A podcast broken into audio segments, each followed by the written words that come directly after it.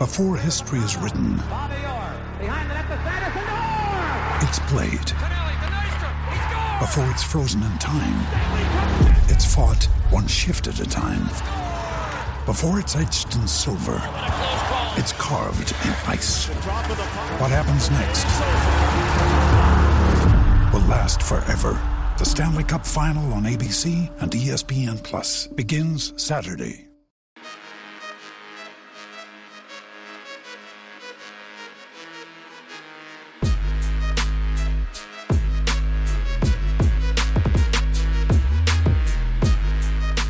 Willkommen zu einer neuen Folge von Jeden Tag NBA, dem Podcast für Leute, die sich jeden Tag mit der NBA beschäftigen wollen. Und die NBA-Saison läuft jetzt seit genau einer Woche, seit sieben Tagen. Und es wird höchste Zeit, dass diese Woche auch ein neuer Pod aufgenommen wird. Und das ist jetzt der mit Arne Brandt zusammen. Hey Arne. Hey Jonathan, hi Leute.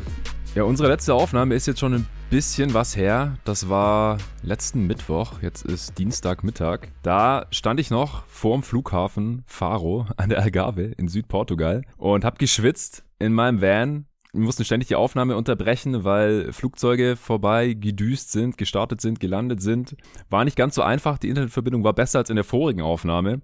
Aber heute ist wieder alles ein bisschen normaler. Ich bin seit heute Morgen um halb vier endlich in Berlin angekommen habe jetzt hier nur einen kurzen Boxenstopp. Ich muss morgen früh schon wieder weiter zu meiner Schwester nach Leipzig und dann auch wieder zurück nach Stuttgart, wo ich jetzt auf dem Hinweg hier hoch nach Berlin zurück auch einen kurzen, äh, wirklich Boxenstopp einlegen musste, denn äh, die Kupplung war kaputt gegangen. Noch in Südspanien, in Andalusien. Ich bin über 2000 Kilometer mit einer kaputten Kupplung gefahren. War nicht so angenehm. Hab mich dann äh, die meiste Zeit auch auf der Autobahn aufgehalten im sechsten Gang. Da war das kein Problem, aber immer wenn man irgendwie anhalten musste, irgendwo runterschalten musste oder wieder hochschalten, äh, war dann nicht so einfach. Und äh, mein Vater war dann so nett, am Sonntagabend und Montagmorgen da mal kurz die Kupplung auszutauschen. Und äh, dann konnte es auch endlich weitergehen, die letzten 650 Kilometer bis nach Berlin dann am Montagabend.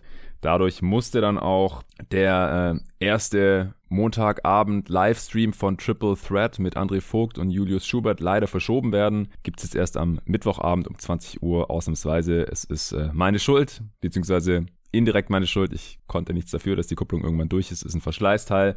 Dumm gelaufen. Ähm, und dazu kam dann halt auch noch, dass ich so oder so schon nicht viel von der NBA hatte sehen können äh, nach der äh, echten Opening Night, wie ich es letzte Woche hier genannt hatte. Also wir hatten ja noch einen Pod aufgenommen zu Warriors, Lakers und Nets, Bucks. Jeweils hatten wir hier besprochen im Pod danach in der folgenden Nacht. Ich hatte übrigens gesagt, dass dann alle restlichen 26 Teams spielen. Das ist mir dann erst aufgefallen, als ich mir den Spielplan nochmal genau angeschaut habe, dass es gar nicht der Fall war. Es gab ja ein paar Teams, die erst äh, am Donnerstag dann gespielt haben. Die Mavs, die Hawks, die Clippers auf jeden Fall. Ja, aber die meisten haben dann am Mittwoch gespielt. Da habe ich dann auch noch Live-Spiele geschaut, aber auch nur so ein bisschen nebenher, weil ich da noch am Pott schneiden war äh, von uns beiden, den noch rausgehauen habe. Ja, dann am Wochenende hatte ich nicht die Gelegenheit, so super viel zu schauen und habe das dann erst die letzten beiden Tage so ein bisschen nachholen können. Und jetzt bin ich so halbwegs auf der Höhe. Ich habe schon viele geile Sachen gesehen, geile Spiele gesehen, mir teilweise auch dann viertes Viertel angeschaut äh, oder Overtime. Natürlich auch ein paar Highlights. Aber ich fühle mich gewappnet und habe mega Bock hier jetzt auf die heutige Folge. Äh, Adi, wie geht's dir denn? Wie war deine letzte Woche? Ich hoffe, ein bisschen stressfreier. Äh, du bist keine 3000 Kilometer durch Europa gefahren, nehme ich mal an, hast dich in Berlin aufgehalten und richtig viel Basketball geschaut, oder? Ja, genau.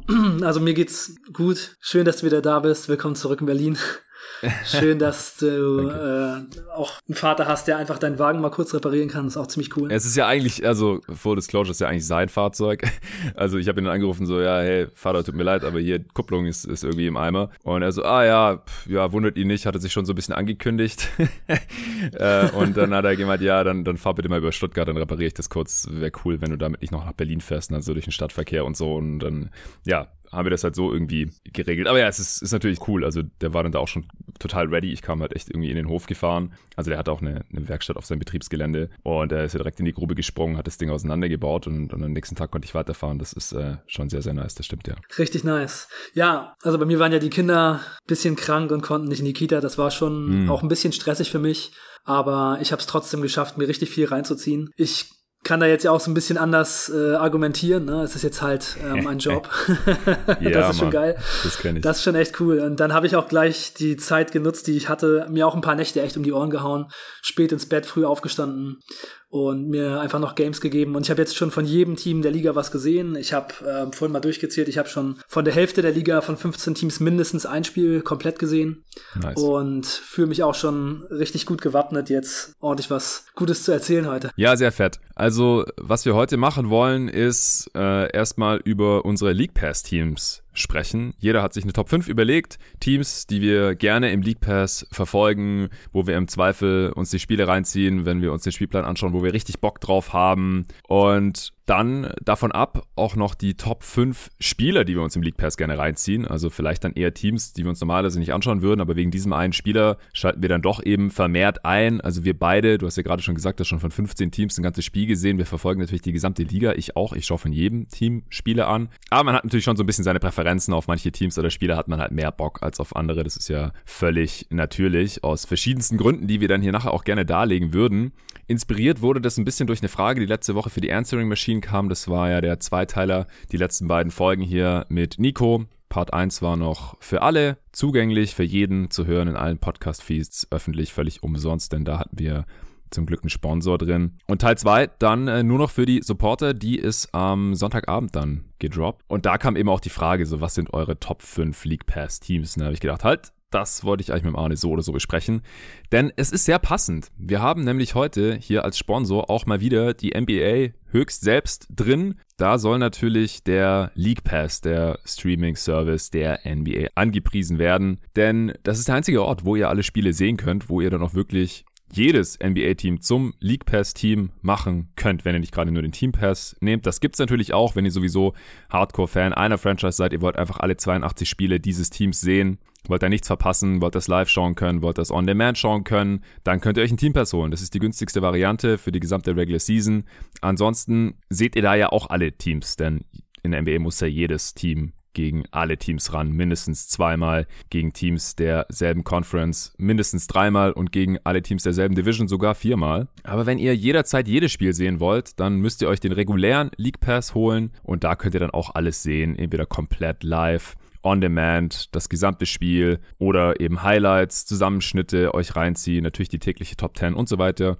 Und wenn ihr noch mehr wollt, wenn ihr wirklich alles haben wollt, was es im Bereich NBA zu sehen gibt, wenn ihr euch den Kommentar aussehen wollt, wenn ihr die ganze Zeit NBA TV laufen lassen wollt, wenn ihr euch die Finals der letzten 20 Jahre reinziehen wollt, wenn ihr jetzt schon Bock habt auf ein bisschen Finals Flair, auch während der Regular Season, dann braucht ihr den League Pass Premium, den ich schon seit vielen, vielen Jahren habe. Ich habe heute nochmal drüber nachgedacht. Also ich habe mindestens seit 2008 schon den, den League Pass. Arne, wie lange hast du schon den League Pass? Weißt du das ungefähr? Ja, ich habe auch schon öfter darüber nachgedacht. Also ich kann mich auf jeden Fall daran erinnern, dass ich die erste Playoff-Serie von Derrick Rose auf dem League Pass geguckt habe. Ah, ich meine, das Boston? war vielleicht, ja genau, gegen Boston. Eine ja. super Serie über sieben Spiele. Ich ja. glaube, in der Serie gab es irgendwie sieben Overtimes. Ja, es war krass. Im ersten Spiel, glaube ich, gleich drei Overtimes oder so. Und Rose hat auch im ersten Playoff-Spiel gleich ich glaube, 36 Punkte gemacht. Rookie-Rekord aufgestellt fürs erste Playoff-Spiel. 2009 ich. war das. Genau, und das ist so, glaube ich, das erste Mal gewesen. Und ich weiß noch, dass da der League Pass teilweise noch so ein paar Ruckler hatte und so ein paar Macken. Weiß nicht, ja, ob es ja, an meinem voll. Internet lag oder an dem League Pass.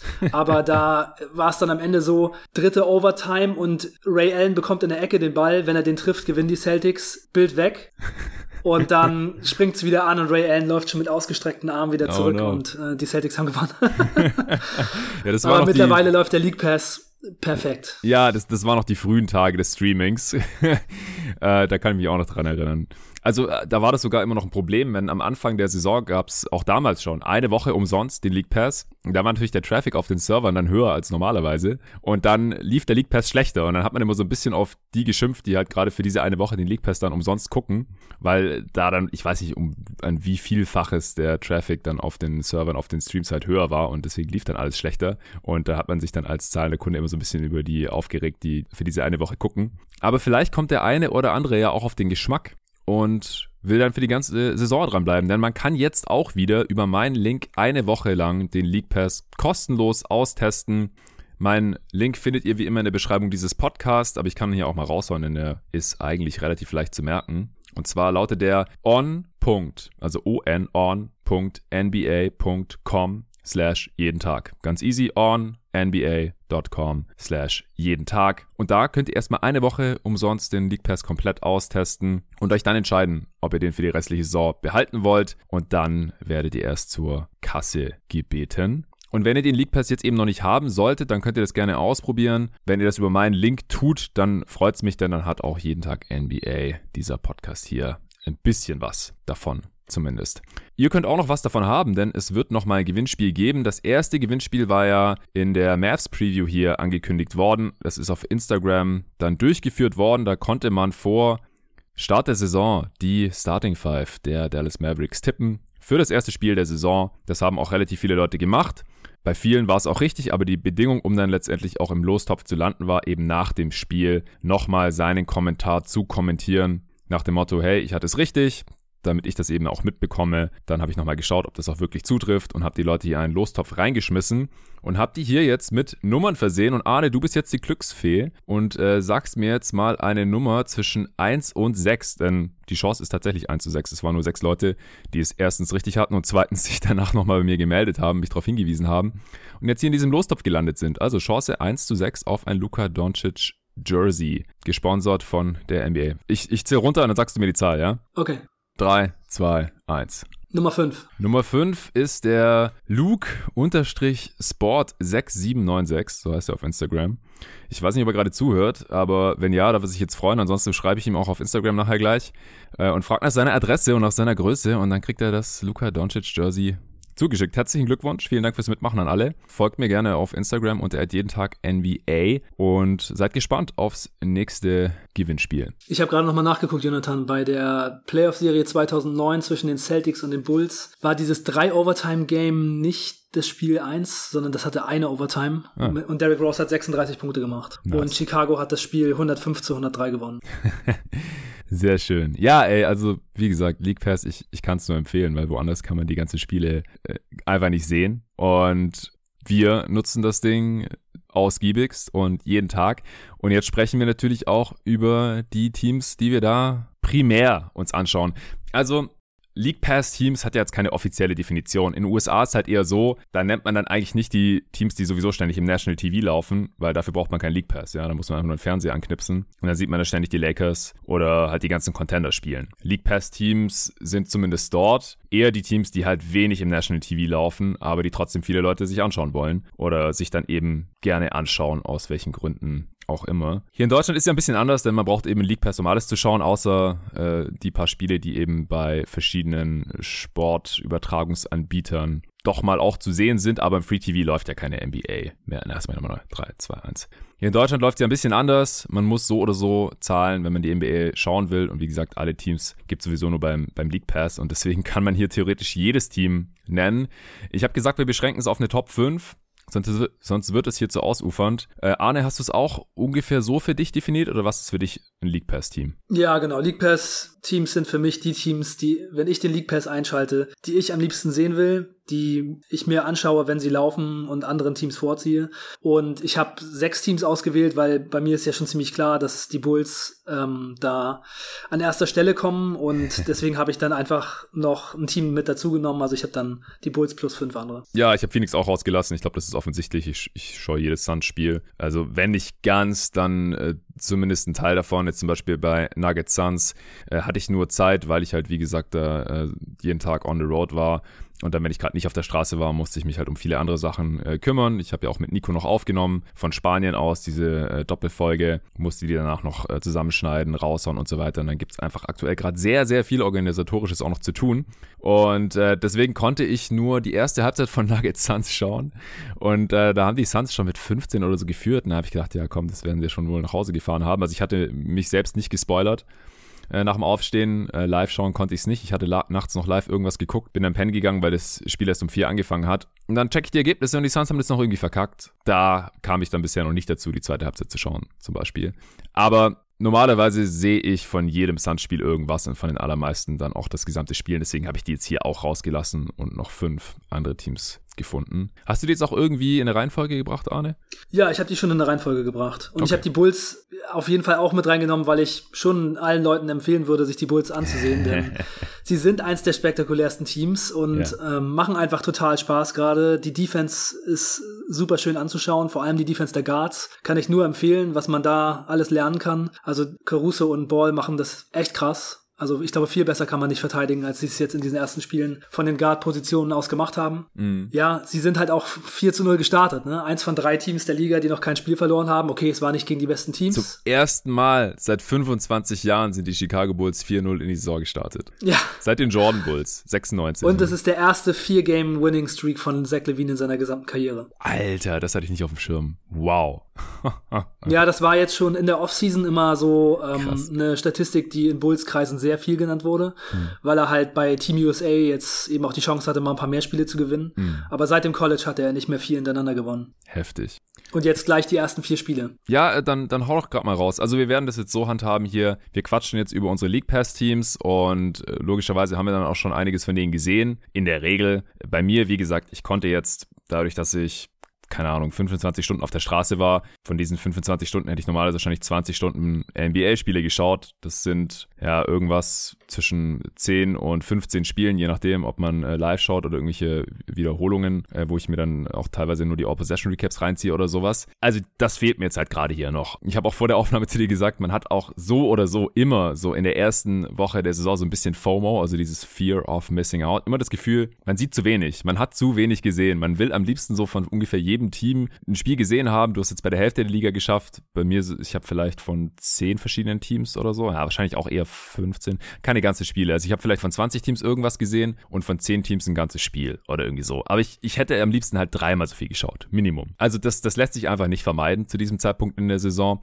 Aber das, was wir jetzt halt schon mitbekommen haben, da kann man jetzt ja mal so einen ersten Eindruck raushauen. Natürlich riesen Disclaimer. Die Teams haben jetzt so zwei, drei, vier Spiele zu diesem Zeitpunkt der Saison gespielt und äh, dann halt oft auch nur gegen zwei, drei verschiedene Gegner. Also mit Statistiken oder so muss man jetzt noch nicht großartig um die Ecke kommen. Das ist halt super, super small sample size und es ist ja auch kein Podcast, in dem ständig überreagiert werden soll. Aber es gibt Eindrücke, selbstverständlich. Wir haben was gesehen und das, was wir gesehen haben, das wollen wir jetzt hier auch im Pod unterbringen bei den jeweiligen Teams, bei unseren League Pass Teams, äh, dann auch bei unseren League Pass Spielern vielleicht und äh, dann im zweiten Teil werden wir noch über die, die Teams sprechen, wo wir schon was gesehen haben, die jetzt aber hier nicht in unserer League Pass als Top 5 gelandet sind. Außerdem sprechen wir da noch kurz über die News, die es bei den Phoenix Suns jetzt noch nicht gab, sondern nur die Ankündigung, dass es dabei große News geben wird, dass Robert Sava eventuell Probleme bekommen könnte. Ja, das ist ein sehr, sehr seltsames Thema.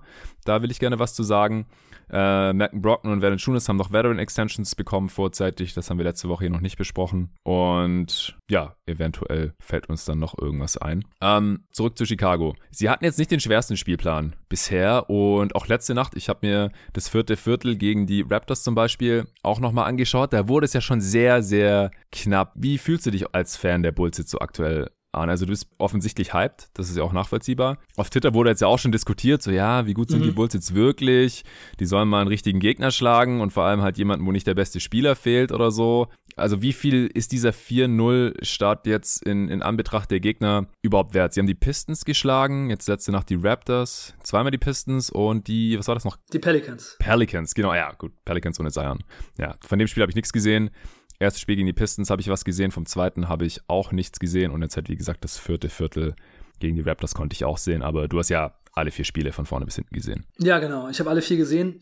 Erstmal im Großen und Ganzen, die Defense sah stärker aus als die Offense. Die Offense war schon teilweise ein bisschen schwierig. Vucevic und DeRozan haben ziemlich viele einfache Dinger nicht gemacht. Levine, der hat so Phasen, wo er total explodiert ist, scoringmäßig, aber auch viel, wo er einfach schwierige Würfe nimmt, die dann nicht so gut reingehen oder auch so ein bisschen abtaucht. Und Lonzo Ball, der hat schon auf jeden Fall so eine Connector-Rolle, hat auch gut getroffen und das offensiv finde ich ziemlich gut gemacht. Also bei den vier würde ich sagen, da ist noch eine Menge Luft nach oben. Und gerade bei Levine ist halt weiterhin zu sehen, dass die Schwächen, die ich in der Vergangenheit bei ihm gesehen habe, weswegen ich auch gesagt habe, dass es super wichtig ist, dass die Bulls DeRozan haben, immer noch zu sehen. Sein, sein Dribbling ist einfach nicht so besonders tight. Er macht viele Turnover, er trifft viele schlechte Entscheidungen und Zach Levine ist halt offensiv so ein ganz besonderer Spieler, der ist fast nicht in der Lage, einfache Würfe einfach zu nehmen. Also im Moment finde ich, er trifft seine schweren Dinger. Er hat bisher auch echt gut gespielt, 50% Field Goal, 45% Dreier getroffen,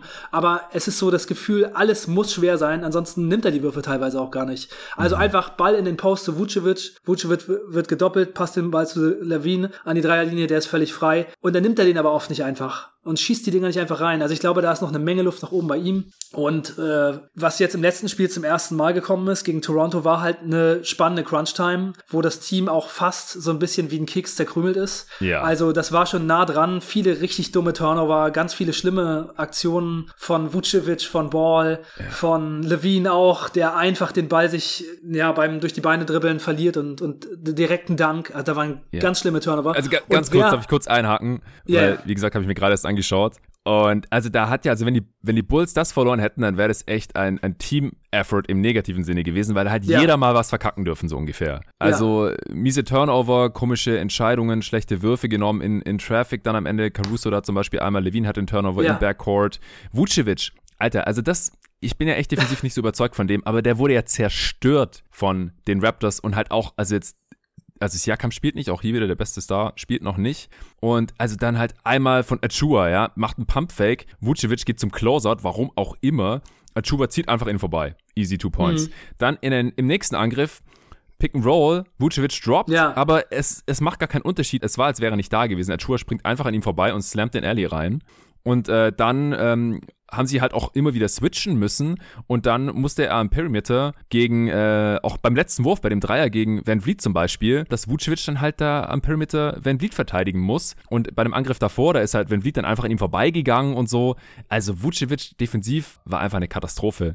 Und dann hätte sich, hatte sich ja noch fast den äh, Ball da klauen lassen von Dragic ja. in Transition. Ja. Aber wie gesagt, es war jetzt nicht der Einzige, der da fast noch verkackt hat, aber das, das war schon sehr, sehr knapp gegen ein Raptors-Team, ja. das interessant ist und, und jung ist und so, aber die eigentlich ja qualitativ gerade nicht auf dem Level der Bulls sind. Nee, die Bulls hatten die eigentlich im Griff, waren schon mit 20 Punkten weg. Dann hat die Bank, so, Bank ist so ein bisschen verkackt und dadurch ist das Spiel einfach so ein bisschen aus dem, aus dem Rhythmus gekommen für die Bulls und die sind dann echt einfach so ein bisschen zerfallen. Da konnte mhm. man aber richtig sehen, dass sie noch nicht so gut eingespielt sind mhm. und dass manche Leute halt dann auch echt einfach nicht so richtig sicher waren. Also auch Lonzo Ball macht da diesen Einwurf auf Vucevic, wo direkt ein Dank für Scotty Barnes draus wird. Oder ja. war es Ananobi? Also der wirft den Ball über Vucevic rüber, der seinen Gegenspieler vor sich gezielt hat. Also eigentlich muss man ihm den Ball nur in die Hand werfen, da kommt der Gegenspieler überhaupt nicht ran. Also ja, mhm. schon viele schlimme Tur äh, Turnover. Aber ich habe dann irgendwann so gedacht, okay, was passiert jetzt? Wer macht das jetzt? Und dann hat DeMar DeRozan den Ball in die Hand genommen und hat in der Crunch-Time ein ums andere Mal einfach seine Klasse gezeigt und hat drei Jumper da in den letzten Minuten reingemacht. Genau einfach sein Ding.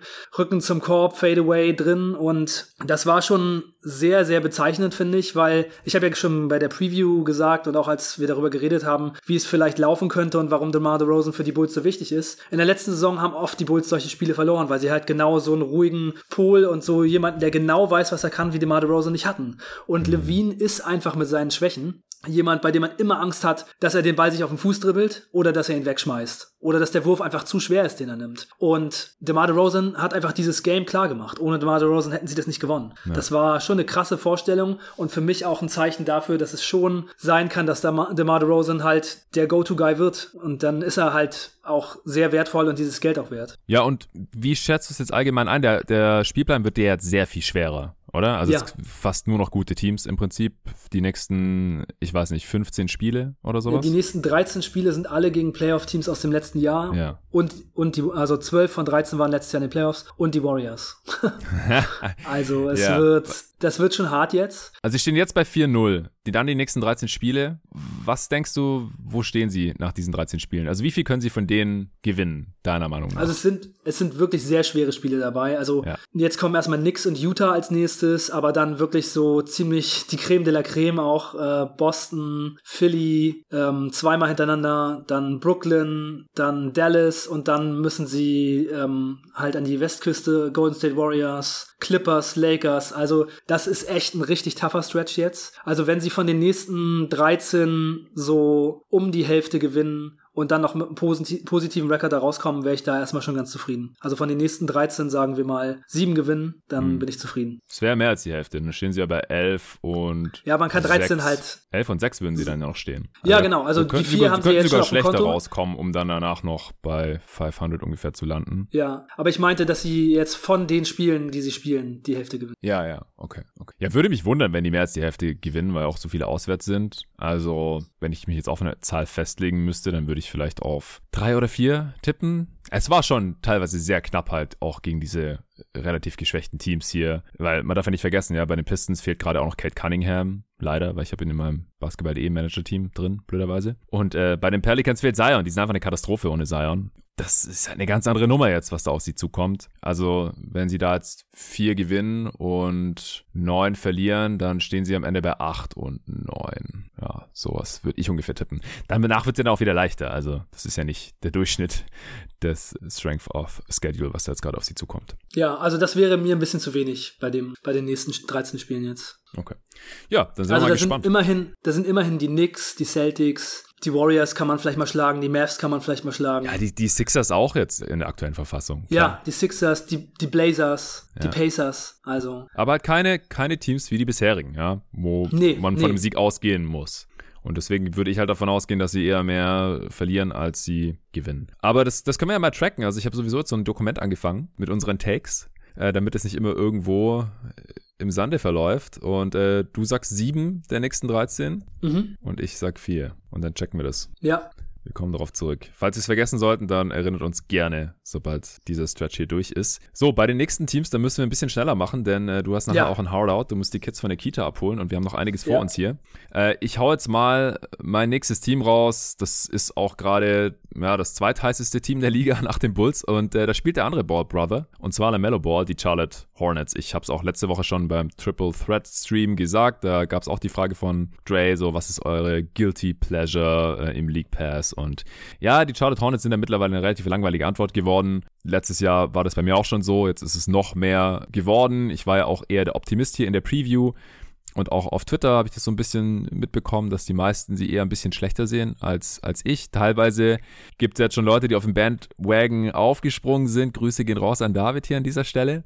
Und auch da ist es natürlich so, ja, es, es sind erst vier Spiele, sie stehen jetzt bei drei und eins, aber sie hatten auf jeden Fall einen äh, deutlich schwereren Spielplan, als es äh, deine Chicago Bulls zum Beispiel jetzt hatten. Und sehen bisher da sehr, sehr äh, beeindruckend aus. Sie haben ja. im ersten Spiel, da habe ich mir noch ein bisschen mehr als die erste Halbzeit live reingezogen. Da waren sie schon mit 20 oder so hinten gegen Indiana. Da habe ich dann schon zu eben Bulls Pistons umgeschaltet. Gedacht, jetzt gucke ich da mal rein. Das hier sieht aus, als wäre es durch. Und dann kam halt irgendwie, was war das? 26 zu 2 Run oder sowas von, von den Hornets. Ja. Und am Ende haben sie mit einem Punkt dann gewonnen gegen Indiana im Season Opener. Dann haben sie äh, danach die Cavs geschlagen. 123 zu 112 und dann äh, jetzt eben am Sonntagabend zur deutschen Primetime mehr oder weniger um 22 Uhr hier lokaler Zeit, lokaler Zeit die Brooklyn Nets in Brooklyn geschlagen. Sehr deutlich, 111 zu 95. Und jetzt letzte Nacht, da habe ich mir vorhin auch noch äh, die letzten fünf Minuten des vierten Viertels und dann die Overtime reingezogen, gegen die Boston Celtics verloren. Ja. Nach Overtime eben 129 zu 140. Du hast auch viel von den Hornets geschaut und ich gehe mal davon aus, dass du sie auch hier in den Top 5 drin hast. Ja, ich habe sie auch auf 1 genau. Ja. Also fett. nach den Bulls halt auf eins. Und ja, ich fand sie bisher auch echt sehr, sehr unterhaltsam. Richtig nice. Ich bin ja sowieso ähm, Lamello Ball-Fan und bin schon begeistert, dass es bei ihm jetzt so gut gerade aussieht. Also ich glaube, es wird jetzt schon diese Saison der Schritt zum Superstar. Ich hatte in einem anderen Podcast sogar schon mal den Take gemacht, beim Airball Podcast, dass Lamello Ball nach dieser Saison schon eventuell der beste Spieler sein könnte, den die Charlotte Hornets hier in ihren Reihen hatten. Also, mhm. dass er halt auch so gesehen wird. Und es sieht schon im Moment ziemlich gut aus, finde ich. Also, wer, es ist echt. Zwischenfrage, ganz kurz. Wer ist es bisher aus deiner Aussicht? Ist es Kemba Walker? Ja, wahrscheinlich ist es Kemba Walker. Nicht Alonso Morning oder. Nee, Alonso Morning war zu kurz Johnson. da, Larry Johnson war zu kurz da, Glenn Rice war zu kurz. Jamal Nashburn. Jamal Nashburn. Baron Davis. Ja, stimmt. Den gab's auch mal. Ja, also von der Leistung auch über mehrere Jahre gesehen ist es wohl schon Kemba. Ich glaube, ja, die Fans sehen das auch so. Einfach vielleicht, dass, dass man schon erkennt, dass er das meiste Potenzial hat. Der, also dass kein Spieler so viel Talent mitgebracht hat, mm. wie er es hat. Dass man das in dieser Saison schon eindeutig sehen kann. Wahrscheinlich sogar schon zum jetzigen Zeitpunkt ist es schon klar eigentlich, dass keiner von den anderen daran kommt. Ja. Es war auch das erste Mal jetzt in der Geschichte der Charlotte Hornets, dass sie 4 zu 0 in eine Saison gestartet sind. 3-0, sind ja jetzt bei 3-1. Äh, ja, stimmt, äh, das wollte ich sagen. 3-0 war das erste Mal. Seit 1988. 4-0 wäre natürlich auch das erste Mal gewesen, aber dazu ist es leider nicht gekommen. Es sah gut aus gegen die Celtics, aber war auch wieder eine spektakuläre Crunch-Time. Ja. Und ja, LaMelo Ball hat da viele gute Plays gemacht und auch Dreier reingeballert. Sieben Dreier auch geschossen äh, in dem Spiel. Und also erstmal noch zur Crunch-Time. Äh, Jalen Brown hat den Dank der Saison bisher gemacht. Yes. Über Miles Bridges im Fast Break krass rübergestopft, ihn wirklich genau oben getroffen und dann einfach über ihn rübergestopft. Richtig ja. nice. Also ganz kurz, ich habe das Spiel vorhin geschaut, äh, direkt nach dem Aufstehen. Also ich wusste halt, ich schaffe jetzt nicht mehr das ganze Spiel zu gucken, weil ich wollte halt auch noch äh, ein paar andere Spiele ranschauen. Äh, aber ich hatte gestern, also ich, ich war ja erst spät, wie gesagt, hier in Berlin, habe erst um halb vier gepennt und hatte halt schon gesehen dann am Ende, okay, das Spiel wird spannend. Ich check jetzt nicht mehr die Ergebnisse, weil dann gucke ich mir das morgen an im Real Life. Und dann saß ich so mit meinem, meinem Kaffee hier auf äh, der Couch, habe das Game angehabt und habe halt so geguckt, war noch nicht so richtig wach und auf einmal kommt dieser Slam von Jalen Brown in Transition, kommt über rechts, springt beidbeinig ab und haut das Ding Miles Bridges sowas von auf den Kopf drauf, der oft genug auf der anderen Seite ist von diesen Postern, aber ich habe gedacht, wow. Bin sofort auf Twitter gegangen, habe geschrieben, habe den äh, Dank gesucht, also irgendwer, der den halt getweetet hatte, war noch so richtig schön Slow-Mo und das war so eine Detonation, richtig fett, in der Crunch-Time, in Overtime. Ich meine, im Prinzip war das der Dagger, danach war das Ding einfach nur durch. Ja. Und äh, hab dann auch gleich geschrieben. Super wichtig. Geilster Dank bisher diese Saison. Einer hat dann kommentiert, ja, ja was ist mit Jared Allen über Plumlee? Äh, habe ich halt auch gesagt, also erstens mal war das eine ganz andere Situation. Also bei, ich finde bei Dunks ist schon halt auch wichtig, so war der jetzt in der Crunch-Time, war das quasi der Game Winner oder in der Overtime oder sowas oder war der irgendwann im zweiten Viertel in einem relativ bedeutungslosen Spiel. Und bei Jared Allen kam halt Total. auch dazu, das war halt eher so ein, so ein, so ein Throw-In, so ein, also kein Slam halt. Der hat den Ring ja gar nicht berührt. Der hat den Ball ja so von oben so Black Griffin-mäßig reingeworfen, was auch geil ist, aber ist halt was anderes. Ja, ich, ich mag nicht so gerne diese Thrunks. Thrunks, genau. ja, also ich finde den Moskov immer noch krass von Griffin oder auch über Perkins so, weil sowas hat man halt davor und danach nicht mehr wirklich gesehen. Ja, ja. Aber das sind schon die absoluten Ausnahmen. Also so ein richtiger Slam, wo man halt am Ring dann auch reißt und halt den Ball richtig dem Gegner auf den Kopf haut, das ist halt schon nochmal was anderes und das ist der geilste bisher gewesen, diese Saison, in dieser noch sehr kurzen Saison natürlich. Ja. Ich habe auch ein bisschen geschrien, als das Ding gekommen ja, ist. Ich habe auch bisschen schreien vorhin noch vor dem Podcast geguckt.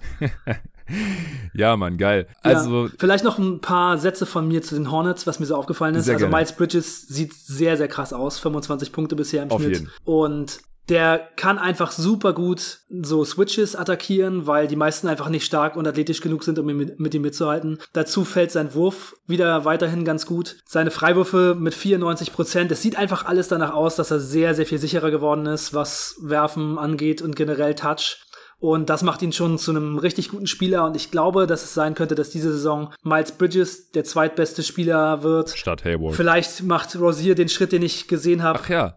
Den gibt's ja auch noch, der spielt ja noch gar nicht mit, by the der way. Der spielt noch gar nicht mit und die sind Potenzieller trotzdem schon so All-Star und 25 Punkte pro Spiel Scorer, Terry Rozier ja. hat noch kein einziges Wo Spiel. Wo sollen die noch herkommen? Bridges macht 25, Lamello macht 23, Hayward macht 17 gerade. Irgendwo muss Rozier da auch noch mit rein. Ubre, Ubre macht auch 17, ne? Ja, Ubre auch, ja. Aber der sah in diesem Spiel, besonders in der Crunch-Time, Er hat das Spiel verkackt, wollte ich auch noch was zu sagen. Die Wurfauswahl und dann ja. Vor, vor dem Dank von Brown war es auch sein vergebener Layup. Er, er trifft einfach oft nicht so clevere Entscheidungen. Ja, okay, dann hau ich, hau ich jetzt kurz raus. Ich habe es mir aufgeschrieben gehabt, äh, dass Ubre im Prinzip das Spiel verloren hat am Ende für ja. die Hornets, mehr oder weniger. Also es gab auch, erst gab es ein Missverständnis in der Transition D, war nicht unbedingt sein Problem, aber im Endeffekt war dann halt sein Mann, Jalen Brown, am linken Flügel offen, hat einfach einen freien Dreier reingeknallt. Äh, dann hat er vorne die Antwort verhauen, also hätte auch einen Dreier dann reinhauen können. Gut, kann passieren. Dann äh, mit 1,10 auf der Uhr und 5 Punkte hinten hat er einfach mit Absicht gefoult. Also warum auch immer, es hat überhaupt gar keinen Sinn gemacht. Dann musste Lamello Ball auch raus mit dem sechsten Foul. Dann hat Oubre gedacht, jetzt muss er das hier irgendwie vielleicht nochmal irgendwie umdrehen und ist relativ kopflos in die Zone gezogen und hat versucht, gegen zwei Leute zu finishen. Einer davon war Rob Williams, das ist nie eine gute Idee, hat den dann auch verlegt. Also Oubre ist auch einfach kein guter Finisher, wenn er nicht gerade dankt. Der trifft seine Layups einfach relativ schlecht. Für seine Athletik auch. Und da habe ich gedacht, ja gut, das ist halt äh, Kelly Oubre, Licht und Schatten ja. beim Tsunami Papi. Leider. Ja, aber in meiner Wahrnehmung könnten die Hornets eine bessere Saison spielen, als ich vorher gedacht hatte, weil es im Moment so aussieht, dass Bridges so einen großen Schritt nach vorne machen könnte und Rosier vielleicht auch nochmal so eine Saison spielt wie letztes Jahr oder besser und dann Gordon Hayward nicht mehr ganz so wichtig ist und dass man das vielleicht auch mit Ubri dann die Saison einfach besser ausgleichen kann. Von daher kann ich mir schon vorstellen, dass es richtig gut wird und dann ist dazu ja auch nochmals Plumlee auf Center, der das auch gerade gut macht und der nicht so ver äh, verletzungsanfällig ist wie Zeller. Also das sind schon einige Dinge, die ganz positiv aussehen und dann kommt noch dazu, dass sie ihre Rookies gerade überhaupt gar nicht spielen. Null Minuten, Book Knight auch nicht. Die müssen sich ihre Minuten ja. verdienen und das ist halt auch wahrscheinlich erstmal sehr gut für dieses Team. Ja, und das Book Knight hat auch nicht gespielt, obwohl Rosier noch fehlt und so. Also, das mhm. geht schon ein bisschen in die Richtung, wie ich es im Best Case in der, unserer Preview, die wir zusammen aufgenommen hatten, äh, ja, mir vorgestellt hatte oder erhofft hatte, im Prinzip auch. Äh, ich bin mal gespannt. Also, bei Bridges sieht es auch so aus, als wäre es eine gute Idee gewesen, nicht vorzeitig zu verlängern für einen zweistelligen Millionenbetrag. Ich hatte übrigens im Nachhinein, ich hatte dann endlich mal auf der Fahrt auch Zeit, andere Podcasts zu hören, andere Previews, äh, irgendwelche Pods noch, wo es um die Extensions ging und so. Ich hatte da überhaupt keine Zeit zu gehabt. Aber dann saß ich ja erstmal hinterm Steuer und habe dann halt auch 20 Stunden davon oder so irgendwelche Podcasts noch gehört, nachgehört von amerikanischen Kollegen. Und da habe ich auch den Pod gehört, das war doch der mit Kevin Pelton, wo du dich drauf bezogen hattest, wahrscheinlich, oder? Dass er eine 80 Millionen Extension eventuell abgelehnt hatte. Das hattest du erwähnt. Zach Lowe und, Kevin Zach Lowe und Pelton war das, ne? Genau, ja, aber Lowe genau. hat nur gesagt, das äh, dass das sein könnte, dass er sowas mhm. um den Dreh angeboten bekommen haben könnte. Ja. Also das ich hatte aber auch gesagt, dass es, dass es nur gemunkelt wurde, nicht, dass ah. es sicher war. Ah, okay. Hatte gut. ich auch so gesagt. Mhm. Gut. Ja, wollte ich hier nochmal kurz erwähnt haben. Aber ich denke, wir sollten ja. zum nächsten Team kommen, weil wir müssen. Ein Satz noch. Ja. Ein Satz muss noch sein. Ish Smith, richtig krass bisher. Ich hätte nicht gedacht, dass er so gut spielt. Und er hat ihn das Brooklyn-Spiel gewonnen. LaMelo Ball hat im vierten Viertel gegen Brooklyn gar nicht gespielt, weil Ish Smith so krass war. Und LaMelo Ball stand schon am Auswechseltisch. Da hat Ish Smith nochmal sechs Punkte und zwei Assists ungefähr gemacht, weil das Spiel nicht unterbrochen wurde. Und er hat das Spiel klar gemacht und dann hat Lamello Ball sich wieder hingesetzt und ähm, er hat's gefinisht. Das war eine krasse Leistung und Smith ist einfach mit seinem Motor, mit seiner Energie, mit diesem Downhill-Play und immer Gefährlichkeit ausstrahlen echt krass für die Bank der Hornets. So, jetzt können wir zum nächsten Team kommen. Ja, du darfst das nächste raushauen. Genau, also mein zweites Team sind die Atlanta Hawks. Mm, okay. Ja, hätte ich ja auch mit reinnehmen können. Ich finde die auch, finde die auch nice, aber ich habe hier nur ein richtig gutes Team mit drin jetzt bei diesen fünf. Und die sind für mich auch kein richtiger Contender. Die Hawks eigentlich auch nicht. Da hätte ich mit reinnehmen können. So, ich habe hab die so ein bisschen außen vor gelassen, weil ich wollte mich hier eher auf die mittelmäßigen bis schlechten Teams konzentrieren. Aber ja, finde ich solide. Ja, beschränkt vielleicht auf, auf zwei, drei Sätze sonst kommen wir Ja, genau. Durch. Ich habe auch von den Hawks bisher nur das erste Spiel gegen Dallas gesehen. Hm. Und das war ein ziemlicher Blowout. Ja, ja also wir, man hat ja letztes Jahr gesehen, was in diesem Team drinsteckt, bis ins Conference-Finale, zweite Hälfte mit, mit Macmillan einfach durchgestartet. Trey Young hatte ich bei meinem besten Spieler-Ranking auf Platz 12. Und jetzt ist die Andre Hunter auch wieder da und sieht defensiv sehr gut aus. Tiefes Team, viele gute Spieler und ich schaue einfach sehr gerne Trey Young. Ja, das ist total nachvollziehbar. Also die wären vielleicht mein sechstes hier dann oder siebtes, wenn Phoenix mit drin sein soll. Äh, ich würde jetzt Memphis raushauen. Memphis Grizzlies bin ich auch schon länger auf dem Bandwagon drauf. Äh, sollte den Hörern bekannt sein. Äh, Ja Morant wäre auch so ein Kandidat für den Spieler, wegen dem man einschaltet, aber ich schalte auch nicht nur wegen ihm ein. Bei den Grizzlies spielen viele Spieler, die ich mag äh, der Anthony Melton als äh, Ex-Son. Ich mochte auch Brandon Clark zum Zeitpunkt der Draft sehr, sehr gerne. Jaron Jackson Jr. auch. Die spielen da beide nach wie vor. Tillman finde ich auch so einen coolen Backup-Big. Ich schaue den einfach sehr, sehr gerne zu, aber wie gesagt, allein Ja Morant ist eigentlich Must-See. TV. Also der hatte auch einen unglaublich starken Start jetzt hier in diese Saison bisher. Ähm, ich fand auch seine Playoff-Serie ja schon unfassbar gut, die ich hier gecovert hatte bei, bei Jeden Tag NBA. Ich hatte ihn ja auch schon auf 21 äh, im Top 30 Spieler-Ranking. Das war noch höher als der Konsensus. Das wurde teilweise auch ein bisschen kritisiert auf Twitter, so nach dem Motto, ja, was hat denn Ja Morant schon gezeigt, dass man den jetzt schon hier, hier oben haben muss und so. Ja, es ist jetzt nicht so super überraschend, finde ich, dass er einfach den nächsten Schritt macht, so nach dem, was er halt schon alles angedeutet hatte. Der macht jetzt in den ersten drei Spielen bisher 35 Punkte pro Spiel und 8 Assists Ja. und äh, hat 8 seiner 18 Dreier getroffen. Das sind 44 Prozent, 81 Prozent seiner Freiwürfe, also 17 von 21, alles natürlich noch super small sample size, das ist klar. Aber das ist ein 130er Offensivrating, was der hier gerade rausknallt, ja.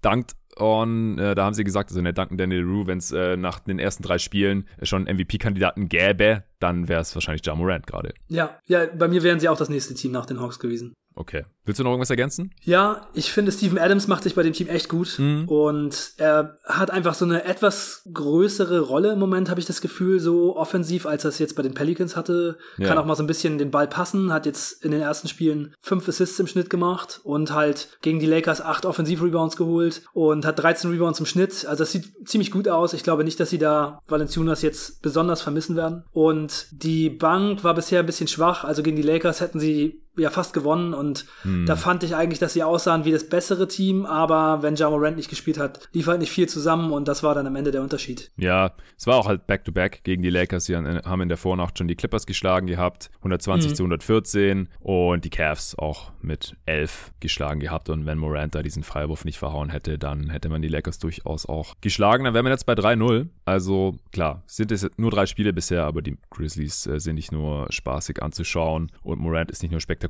sondern er ist extrem gut und die Grizzlies sehen bisher auch sehr gut aus.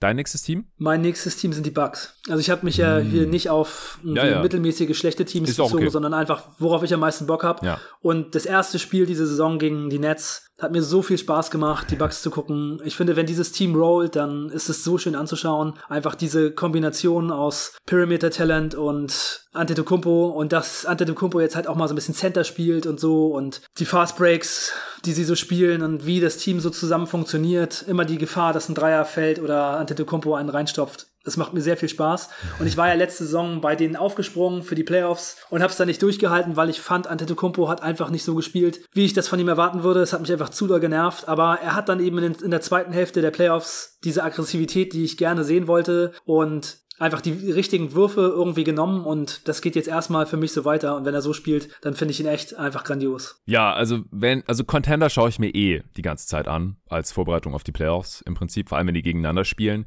Deswegen habe ich die jetzt nicht mit dir drin. Ähm, aber klar, die schaue ich auch sehr, sehr gerne. Und ja, also abseits von Phoenix, von den Contendern, auch am liebsten, denke ich. Also Brooklyn finde ich gerade einfach nicht so super spannend, weil man weiß einfach nicht, wann und ob Kyrie zurückkommt und ob das jetzt schon dieses Team ist. Die sehen auch noch sehr, sehr unfertig aus. Wir haben ja auch letzte Woche drüber gesprochen, Ja. über Bucks gegen Nets.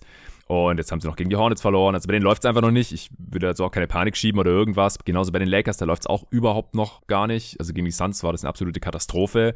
Dann äh, sind da noch AD und Dwight Howard auf der Bank, äh, ja, ich will nicht sagen aufeinander losgegangen, auf jeden Fall aneinander geraten. Sieht man auch selten so äh, im Spiel vor den Kameras und so. Ähm, haben danach zwar beide gesagt, ja, war jetzt nix, äh, wir mögen uns, äh, wir sind einfach beide leidenschaftlich und so. Äh, ja, aber da, da ist auch einiges im Argen noch. Nicht unbedingt verwunderlich. Der Spielplan wird jetzt auch leichter. Also auch da können wir vielleicht in ein paar Wochen dann noch mal drüber sprechen. Äh, Phoenix schaue ich, wie gesagt, sowieso. Also ja, Milwaukee schaue ich von den Containern auch am liebsten aktuell, definitiv. Ja, Ich hätte trotzdem auch noch mein gutes Team, das ich hier drin habe, aber ich sehe sie ja auch besser als viele andere. Ich weiß nicht, ob du jetzt nach den ersten drei Spielen, äh, nach dem ersten Spiel haben wir auch schon über sie gesprochen, ob du da jetzt noch näher bei mir dran bist, und zwar Golden State Warriors. Also den schaue ich einfach sehr, sehr gerne zu. Vor allem, wenn sie halt jetzt ein besseres Team haben als die letzten beiden Saisons. Steph Curry wäre auch so ein Spieler, wenn man sonst die Warriors äh, nicht so spannend findet, für den sich immer lohnt einzuschalten. Der ist einfach auch Must-See TV, äh, ist auch wieder in guter Form bisher. Und ich hatte sie ja sowieso bei über 50 Siegen äh, mit dem Ball-Movement, dem Off-Ball-Movement, äh, der guten Defense auch und halt auch ein paar Spielern, die ich einfach ganz gerne mag oder von denen ich jetzt auch relativ viel erwarte, sind die Warriors hier auf jeden Fall auch ein Top 5 League Pass-Team für mich. Sie stehen jetzt auch bei 3-0, sind eins der drei ungeschlagenen Teams in der NBA, eben neben den äh, Chicago Bulls. Und Utah, Utah hat aber erst zwei Spiele gemacht, die stehen bei 2-0. Also Golden State für mich auf jeden Fall auch ein Top 5 League Pass Team, auch wenn ich sie fast rausgelassen hätte, weil sie schon ziemlich gut sind. Ja, ja, ich hätte die Warriors auch fast mit reingepackt. Ich finde es immer sehr erfrischend zu sehen, dass die Warriors halt so anders spielen und dass andere Teams gegen sie auch ganz anders spielen müssen. Ja. Vor allem die Art und Weise, wie man ihre Offense verteidigen muss und wie viele Probleme das vielen Teams bereitet. Da sieht man auch oft, dass Teams das nicht so oft so machen müssen oder eigentlich immer nur, wenn sie gegen die Warriors spielen. Das ist schon ziemlich spannend. Ja, also bei der GM-Survey fand ich es auch wieder interessant, wieder der Spieler, für den äh, die Gegner am meisten adjusten müssen, wurde wieder Steph Curry genannt. Also es ist einfach so offensichtlich, weil der Typ ist einfach mit so großem Abstand der beste Shooter der Liga. Ja. Und wenn du dem einfach nur ein bisschen Space gibst, dann, dann haut er die Dinge einfach rein am laufenden Band. Deswegen hat er immer einen Defender auf den Füßen stehen, immer zwei Defender auf ihn, wenn es eine Screen-Action gibt und sowas. Das ist einfach unfassbar und das kann man nicht genug gesehen haben. Ja, da, wie gesagt, da wünsche ich mir manchmal, dass es noch Spieler geben würde, die dann aus der 4 gegen 3 Situation noch ein bisschen mehr rausholen können. Ja, ja. Also da bräuchte man, finde ich, im Idealfall jemanden, der halt einfach den Ball fängt in der Draymond Green Situation und dann halt selber eben auch super schwer zu stoppen ist. Midrange Jumper hat, richtig krass athletisch zum Korb gehen kann und eben noch die Leute bedienen. Wenn er das komplette Paket hätte, dann wäre das schon echt fein. Aber Green kann halt eben eigentlich nur passen. Der Rest ist eben nicht so wirklich da. Mhm. Das ist schon manchmal ein bisschen schade. Vor allem, wenn dann eben noch Looney auch noch da irgendwo rumsteht und dann gibt's einen Doppelpass zwischen Looney und Green. ja, es ja. ist. Wenn der ein AD oder ein Janis oder so, so ein Elite-Level-Finisher neben sich hätte, das wäre schon heftig. Das wäre richtig krass. Das wäre eigentlich nicht, nicht mehr zu verteidigen. Nee. Weil mit KD ging es ja schon ein bisschen in die Richtung, auch wenn der halt mehr, ja, mehr genau. Jumpshooter war. Ja. Mhm. ja, sie haben die Lakers und die Clippers und die Kings bisher geschlagen. Äh, ich glaube, die könnten einen sehr guten Start haben. Zwei der nächsten drei Spiele sind gegen die Thunder, dann gegen die Hornets, Pelicans, Rockets. Also ich bin weiterhin zuversichtlich, was, was die Warriors angeht. Und dann kommt ja irgendwann noch Clay zurück. Und dann äh, werden sie noch mehr zum League Pass-Team, wenn der zweite Splash Pro dann auch zurück ist. Bin ich auch sehr gespannt. Werde ich mir reinziehen. Dein nächstes Team, eins. Wie fährst du jetzt noch eins? Eins noch, ja. Hau raus. Ich habe noch die Lakers. Oh, echt? Okay. Ja. ja. Und ich habe sie, weil ich es so spannend finde, wie diese Saison läuft. Tatsache. Wie sie ja. diese ganzen Probleme in den Griff kriegen. Das ist dann natürlich auch so ein bisschen so der analytische Pick meinerseits. Mm. Ich bin überhaupt kein Lakers-Fan oder so, aber es ist, ich finde es einfach so spannend, dass sie zwei Top 10 Spieler in ihrer Mannschaft haben und dazu Russell Westbrook und trotzdem so große Probleme gerade haben. Und das gegen die Grizzlies jetzt, das war wirklich haarscharf, dass sie das auch noch verloren hätten. Und es ist einfach ganz offensichtlich, dass es schwierig wird, diese Saison erfolgreichen Basketball zu spielen und dass der Margin for Error bei den Lakers sehr, sehr klein ist. Und ich bin einfach gespannt, wie sie das in den Griff kriegen. Also man hat jetzt gegen die Grizzlies, finde ich, schon gesehen, dass LeBron offensiv so ein paar Hebel gedreht hat mhm. und Carmelo Anthony sehr, sehr gut eingesetzt hat. Der hat ja auch ein super Spiel gehabt. Ja. Viele Dreier getroffen über 20 Punkte, ich glaube 26 waren es am Ende. Auch sehr wichtige Würfe getroffen. Aber es wird schwierig und da bin ich echt einfach gespannt, das zu beobachten und diesen Prozess zu sehen. Auch was jetzt Russell Westbrooks Rolle so in diesem Team sein wird und wie sich das machen lässt, dass es funktioniert. Ja, also ich habe die Lakers nicht hier drin aus genannten Gründen, aber ich habe LeBron bei meinen Top 5 Spielern drin, to watch, weil er ist ein Top 2 Spieler all time und man weiß nicht, wie lange er noch spielt und wie lange er noch auf dem Niveau spielt und da sollte man eigentlich noch so viel wie möglich mitnehmen. Auch wenn ich die ersten Spiele jetzt nicht so super inspirierend fand, gegen die Grizzlies ist er dann wieder mehr in die Zone gegangen angefangen, hatte dann aber auch teilweise Probleme zu finishen. Und davor die Spiele hat er halt hauptsächlich Jumper hochgejagt. Gut, die sind sehr gut gefallen. Und ja, äh, wenn die dann fallen, dann hat er halt auch nicht so Bock, dann da auch noch ständig in die Zone zu gehen, weil warum sollte er? Und die Lakers haben ja eh äh, teilweise Spacing-Probleme, vor allem mit der Starting Five. Da haben wir auch letzte Woche schon alles besprochen und das hat sich ja dann auch gegen die äh, Suns nochmal bestätigt, im, im noch schlimmeren Maße als gegen die Warriors, wie ich fand. Und dann hat LeBron auch überhaupt nicht verteidigt gegen Phoenix. Michael Bridges ist mal um mal einfach an ihm vorbei gelaufen, in die Zone frei gecuttet und konnte einfach finishen. Ja, also äh, ist gerade nicht so sehenswert, sage ich jetzt mal, aber es ist halt sehr, sehr, sehr interessant eine sehr interessante Case Study, ob halt wirklich die Probleme, wie man sie eigentlich auch vor der Saison erwarten konnte, wie ich sie auch mit Julius hier in der Preview ausführlich besprochen habe, ob die sich dann auch so zeigen. In der Regular Season hatte ich ja noch mit mehr gerechnet gehabt. Das wird auch noch meiner Meinung nach kommen, dass es dann auf einem guten Niveau ablaufen wird in der Regular Season. Aber ich hatte mit Nico letzte Woche auch in der Amsterdam Machine besprochen. Ich glaube, die Lakers werden nicht mit genau diesem Kader in die Playoffs gehen. Aktuell fehlen auch noch Kendrick Nunn und Wayne Erlington und Trevor Reza und Taylor Horton Tucker. Also allein wenn die Verletzten irgendwann alle zurückkommen, ist es hier ein anderes Team. Und dann äh, werden sie vielleicht auch noch einen Move machen oder zwei äh, wenn es hier nicht wirklich läuft. Und deswegen in den Playoffs sieht das Team dann wieder ganz anders aus. Und das ist eigentlich dann das, was wirklich zählt für LA. Aber es ist so interessant. Ich verstehe, warum du sie hier drin hast. Ähm, mein nächstes Team sind die Minnesota Timberwolves. Mhm. Also das ist auch ein super spannendes Team, wie ich finde. Äh, hatte ich ja mit Tobi ausführlich in der Preview auch drüber gesprochen. Und da bestätigt sich gerade so tendenziell der, ja, ich will nicht sagen der Best Case, dafür ist es noch ein bisschen zu früh. Sie haben jetzt zwei Spiele gewonnen, eins verloren. Das erste Spiel gegen Houston war natürlich direkt sehr beeindruckend. Das habe ich auch komplett gesehen aber war halt Houston, die überhaupt nicht ready waren, die eine katastrophale Offense und Defense gespielt haben. Das war ein Blowout am Ende 124 zu 106, aber die waren teilweise mit 30 Punkten vorne. Aber da, da lief es halt einfach. Also die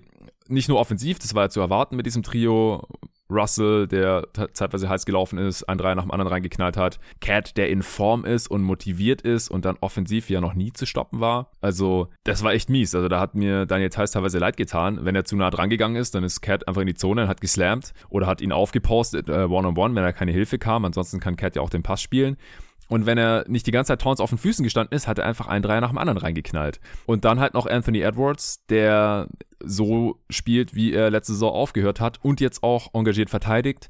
Towns ist motiviert zu verteidigen und dann haben sie halt immer noch hier mit McDaniels und Okogi und Vanderbilt irgendwelche athletischen defensiven Playmaker auf dem Feld, die einen Deflection und einen Stil nach dem anderen holen, die Leute blocken links und rechts.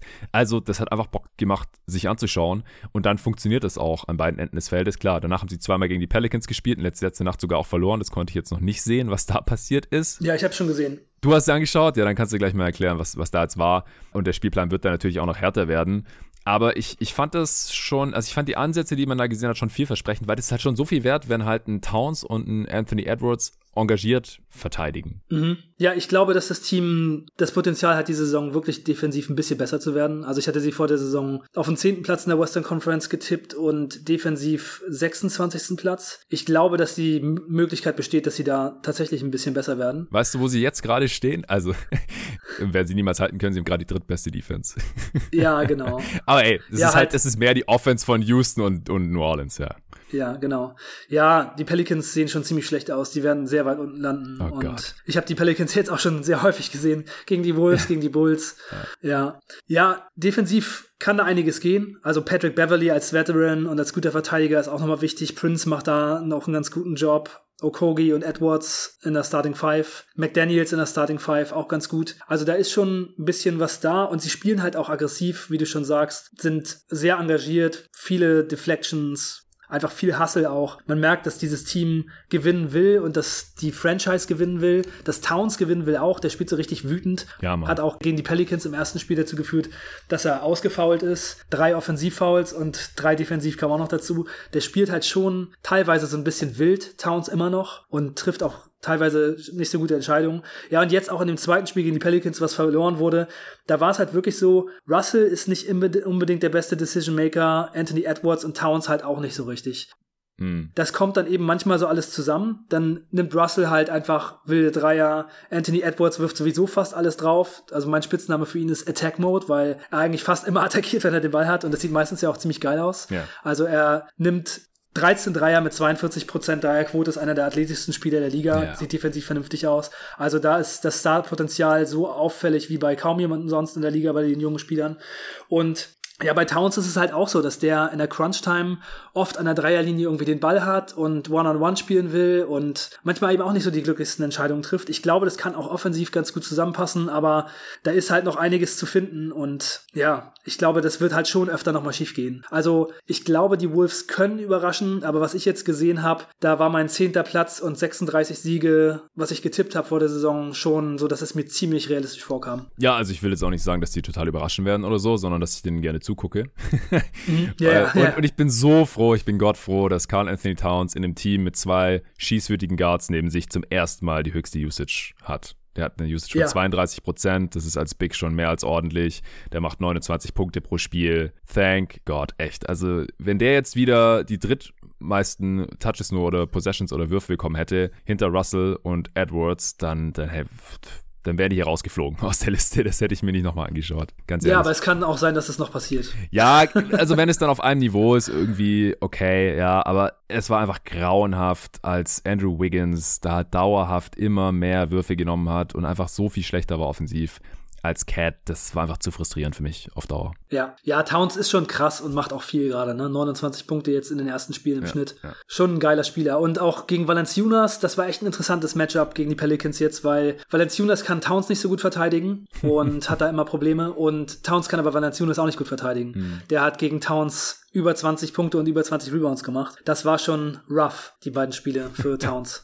ja, Okay, ähm, beim fünften habe ich mich ein bisschen schwer getan. Es könnten jetzt verschiedenste Teams sein. Wie gesagt, ich schaue mir eigentlich so gut wie alle Teams gerne an. Ich schaue mir alle Teams an und fast alle gerne. Also bei, wenigst, bei den wenigsten muss ich mich da irgendwie überwinden oder irgendwie so. Ich kann dann immer irgendwie ein paar interessante Spieler finden, die ich mir gerne mal anschaue ich habe hier jetzt mal noch ein Team mit vielen jungen, interessanten Spielern reingepackt und das war Houston. Also Houston spielt echt also zumindest gegen die Wolves war das super wild. Sowohl offensiv als auch defensiv. Viele Turnovers, miese Würfe gejuckt, nicht zurück in die Defense gelaufen und so. Also das ist kein guter Basketball. Ja. Aber ich finde es super spannend zu sehen, ja, was Jalen Green macht, äh, Kevin Potter Jr., äh, dann, ich bin ja auch ein äh, Josh Christopher Fanboy, so ein bisschen, der hat am Ende aber nur Garbage Time spielen dürfen, Shengun, Garuba, das gucke ich mir einfach sehr gerne an. Christian Wood ist da ganz, ganz cool, sich anzugucken, so als Stretch Big und Finisher im, im Pick and Roll.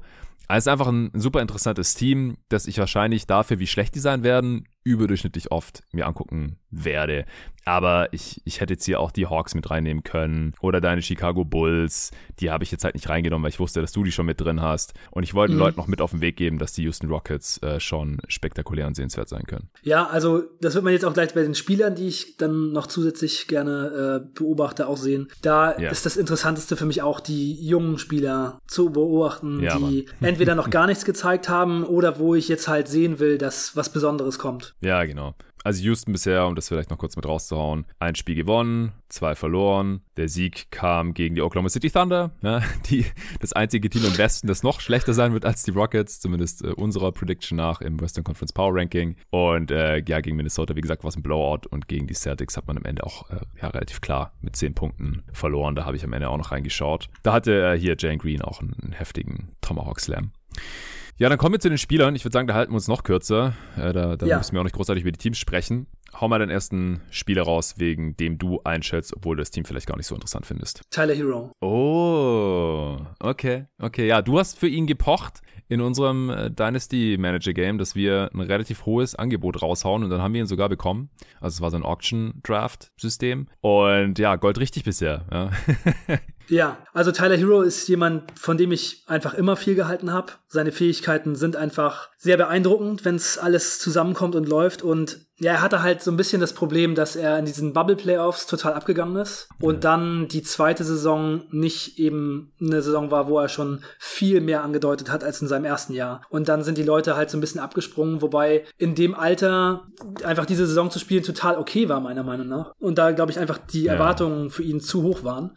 Und Und ich glaube trotzdem, dass bei ihm noch alles möglich ist. Wir hatten ja auch schon mal darüber gesprochen, das war irgendein Trade-Gespräch, wo äh, wir darüber geredet haben, ob Tyler Hero noch sehr wertvoll ist oder noch ein Star werden kann. Da hatte ich gesagt, ja, also auf jeden Fall sollten die Miami Heat ähm, weiter darauf hoffen und von daher ist er auch als sehr wertvolles Asset anzusehen und ich glaube halt immer noch daran und er deutet es bisher an, dass, ja. äh, dass da was gehen könnte. Macht bisher 23 Punkte im Schnitt und hat auch in der Preseason vorher schon einfach krass gezockt. Mhm. Also es scheint sich gerade so ein bisschen hier in dieser Saison durchzusetzen. Ich hoffe, dass es so weitergeht und mal sehen, wie dann auch seine Rolle wird. Im Moment ist er halt ein Bankspieler und ich hoffe auch, dass er in der Saison vielleicht irgendwie mehr Zeit kriegen kann. Also er, er spielt 32 Minuten, ja. das wäre dann von der Bank auch okay, wenn es bei den Minuten bleiben kann und die Heat brauchen das ja auch. Also ich habe ja auch gesagt, meine größte Angst, was die Heat angeht, ist eben, dass Lowry und Butler viele Spiele verpassen. Mhm. Wenn man die ein bisschen schonen kann, weil Hero so gut ist in der Regular Season, dann wäre das für alle am besten. Ja, also es wäre sinnvoll gewesen für die Heat, ihn zu traden, weil er war ja auch im Wert tief. Und ja, also du hast ja gerade gesagt, über 23 Punkte pro Spiel, 7 Rebounds, fast 5 Assists in den ersten drei Spielen. Der Dreier fällt jetzt noch gar nicht so super tödlich mit unter 35 Prozent, deswegen